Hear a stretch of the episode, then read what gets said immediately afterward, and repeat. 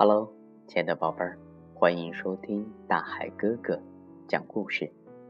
今天大海哥哥给大家讲礼仪常识小故事，教我们啊做一个懂礼貌、讲卫生的好宝宝。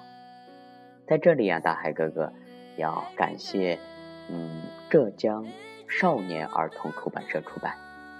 小朋友们，如果呀你家里也有这本书的话，现在呀就请你打开第七十二页，我们一起来分享今天的故事。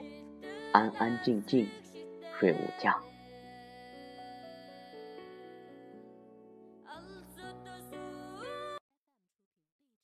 睡午觉的时间到了，小朋友们都爬上了自己的小床。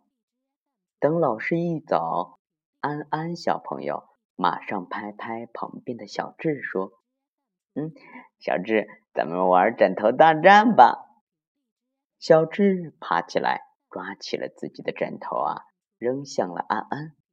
安安也拿枕头回扔小智。两人不停的打闹，吵得旁边的小朋友都睡不好。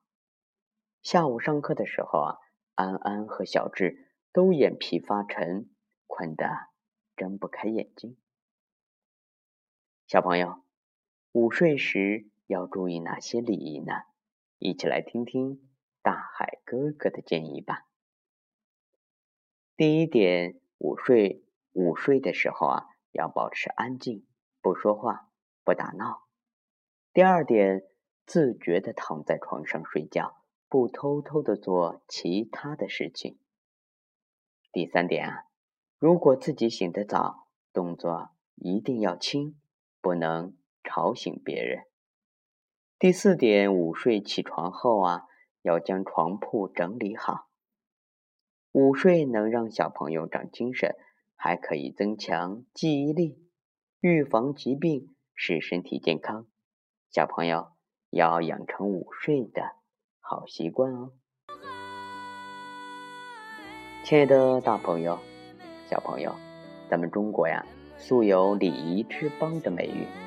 父母在关心孩子的安全教育的同时呢。也希望孩子能够成为一个德才兼备、有气质、有修养的人。然而，气质与修养并非与生俱来，而是在生活的点滴中慢慢养成的。